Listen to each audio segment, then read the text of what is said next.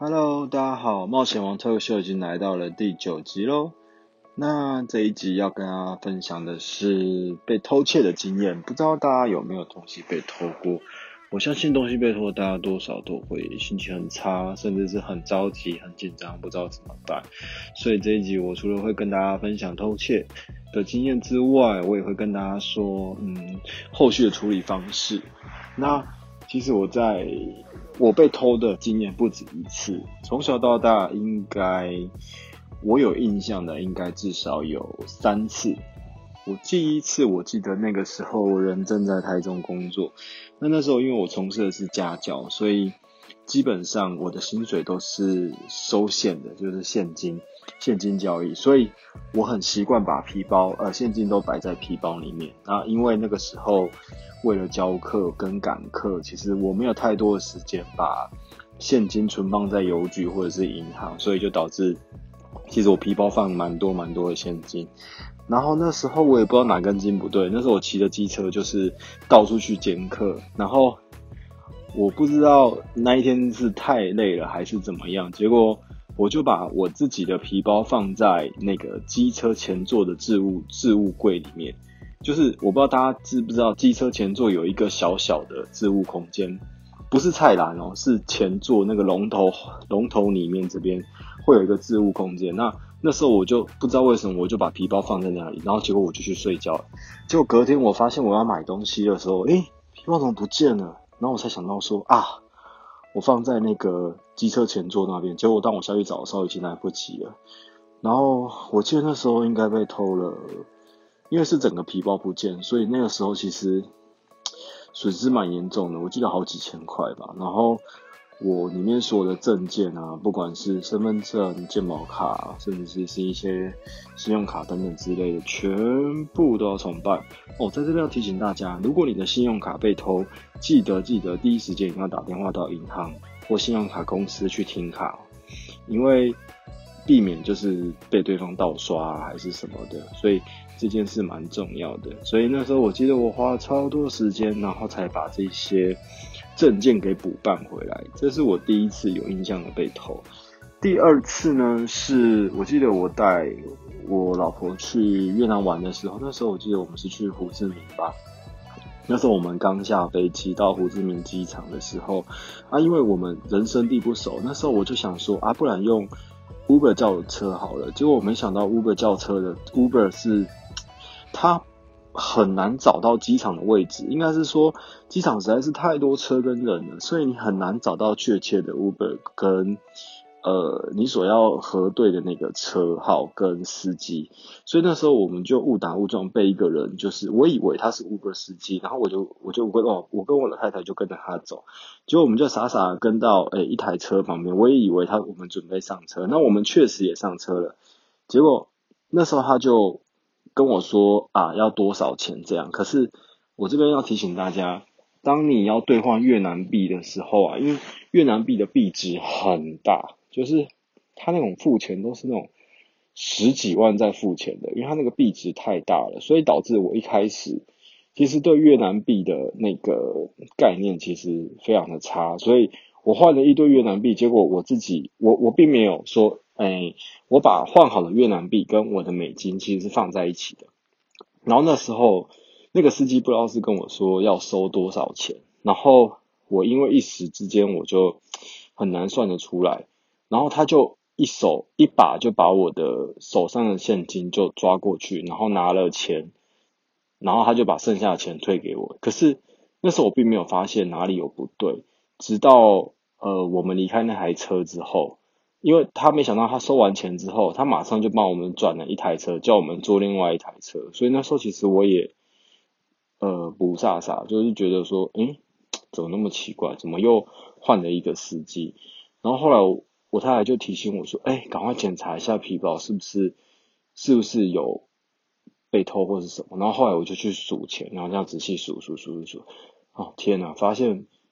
我们少了一百块美金，就是那个时候他把钱抽走的时候，用非常快的手法去把我们那里面皮包的钱，就是摸走了一百块。那当然这个事情到最后也不了了之，因为毕竟人在国外，那也不知道要从何去报警啊，或者是说要去哪里找这样子，而且那时候我们才刚到越南，为了不影响旅游的心情，所以嗯，这件事就这样子过去了。对啊，那最近一次就是在上一周，还记得我上一集跟大家说我陪他，我陪太太去住院吗？就是因为太太要安胎，那。我们其实选择的是单人病房，所以其实原则上就只有我们在。可是非常糟糕的是，因为他单人病房并不愿意给呃房客锁门，所以基本上任何人是可以自由进出的。可能也是为了方便护理师进出吧。结果就在我们哎准备退房的前一天还前两天，因为我记得那天早上我是要准备去上班的，所以。我有设闹钟，我就定了六点起床。然后，当我拿着包包，然后就想说要去买早餐给我太太吃。然后当我下去美食街要付钱的时候，就发现天哪，我皮包怎么全空了？因为那时候我其实有准备一些现金要来付住院费的，所以其实里面大概有一万多块左右。那我当下整个皮包现金都没了时候，其实我都慌了，因为我想说天哪，怎么？难道是我年纪大，记性太差吗？我我把钱放在哪里，什么之类的？然后我就回去病房，然后跟我太太确认，然后我发现我在看我太太皮包，诶，因为那个时候我的包包是放在那个单人病房的他的那个书桌上，但是我太太的皮包其实是放在比较隐秘的地方，就是呃类似那种其他地方，就是药袋里面，所以。基本上我们两个的的财务是分开放的，也还好，我太太的东西并没有被偷。然后我确认说，A 真的就是钱不见了。那时候我就把我太太叫醒，然后她也吓死，就整个吓得跳起来。然后她就急着要报警，然后去找护理站等等之类的。那后来也证实说，哎，真的是被偷。因为原则原本我们还说想说，哎，会不会是护理站的人？但是后来调一监视器发现，哎，是从外面来的小偷，就是有人摸黑从半夜就是进入这家医院，然后也不知道为什么他就可以坐电梯上来，然后到了各楼层去偷窃。因为后来我们报警的时候发现，其实被偷的不止我们这间病房，那还有。好像好几间病房都被偷，那也都进去被摸，那蛮多钱的啊。这次我们也是，我也是损失了一万多块，其实蛮痛的。那因为那一天我其实急着要上班，所以警察来之后，我们原本是希望他能够把我的皮包拿去化验，那至少可以知道说是谁这样子。可是不知道为什么，当时监视组的警察一直。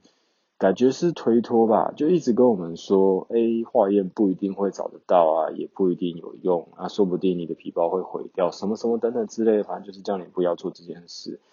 可是后来我还是决定要化验，因为我觉得，毕竟事情都发生了，我还是希望事情有一个结果。那我也想要知道是谁，对方是谁。虽然我知道钱最坏的几率非常的低，然后事后我就。去警察做笔录，警察局做笔录。那到警察局，我就发现说，哎，原来被偷的真的不止我，因为我发现有好几组人嘛，也都是在做相同的笔录。然后可能因为警察那天真的太忙了吧，所以啊，笔录做起来真的做很久。那基本上大家要记得，当事情发生的时候，你一定要记得去报案，留下案，呃，留下这个。他会给你一个报案的通知单，那这个通知单就是表示你说 OK，警察已经受理了。那那个通知单上面呢，它会有那个暗号，那你之后回家之后，你就可以查询这个暗号，可以了解警察的办案进度啊，以及到哪里了。那基本上我跟大家分享一下，你到警局。呃，报案的流程，基本上你一进警察局之后，他就会问你说你要做什么。那如果说你要报案的话，他会有值班员警，那值班员警会跟你说明说，OK，那你今天要报的是什么案子？那他会区分为有高速乃论、非高速乃论，但是无论是哪一种案子，他都是需要做笔录，所以你必须心里有一个底，就是哎，你今天要做笔录，那警察问你什么，你要准备好能够回答。例如说，像我们被偷窃的这个事情，我就必须要去确定说，OK，我被偷了多少钱，我在哪里被偷的，我最后一次看到我的钱是在哪里。那呃，以及他会问你说你要不要提告？那提告其实又区分说，哎，你要提告刑事还是民事，还是说刑事附带民事？这个都蛮重要的，我觉得大家可以记一下。那基本上就是人事实地物，除了你要记得之外，那最重要的就是如果有物证，那就像呃我这次被偷的皮包，因为这是他只有拿走我的现金，所以皮包上皮包是还在的，所以我就把我的皮包送鉴识组去化验，那就是希望说可以找到这一次的窃贼。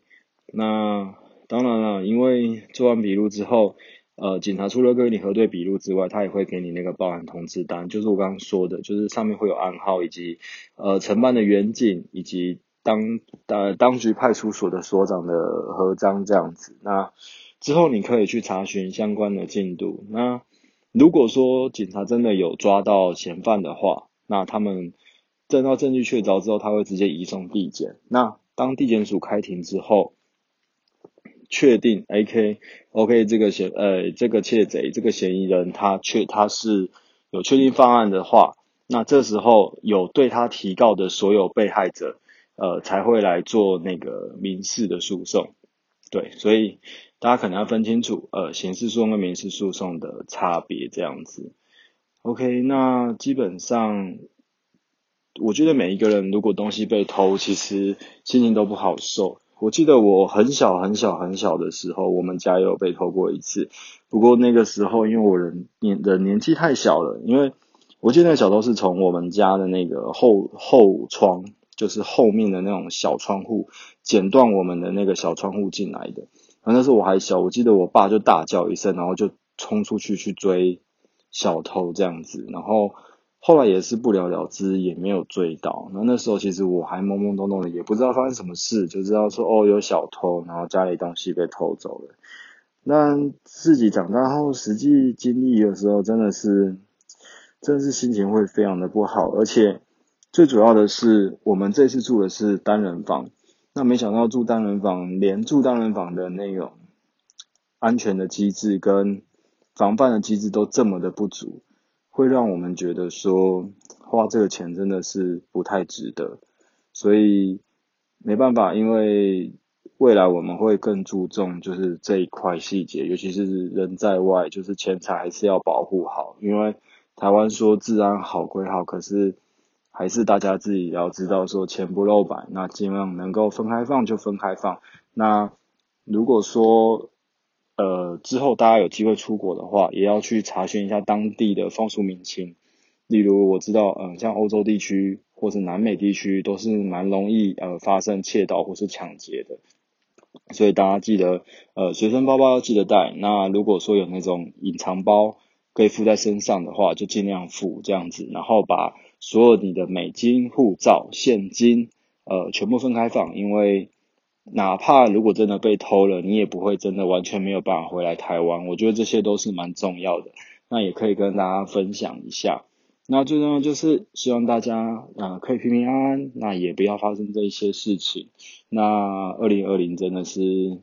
发生真的非常非常非常多事。那我也希望说大家可以平平安安的度过这个年。那虽然偷东西被偷了，我还是希望小偷可以被抓到。那。如果之后有后续的话，我也会陆陆续续跟大家报告说这件案子的进度到哪里。那就先到这边喽，那我们下次见，拜拜。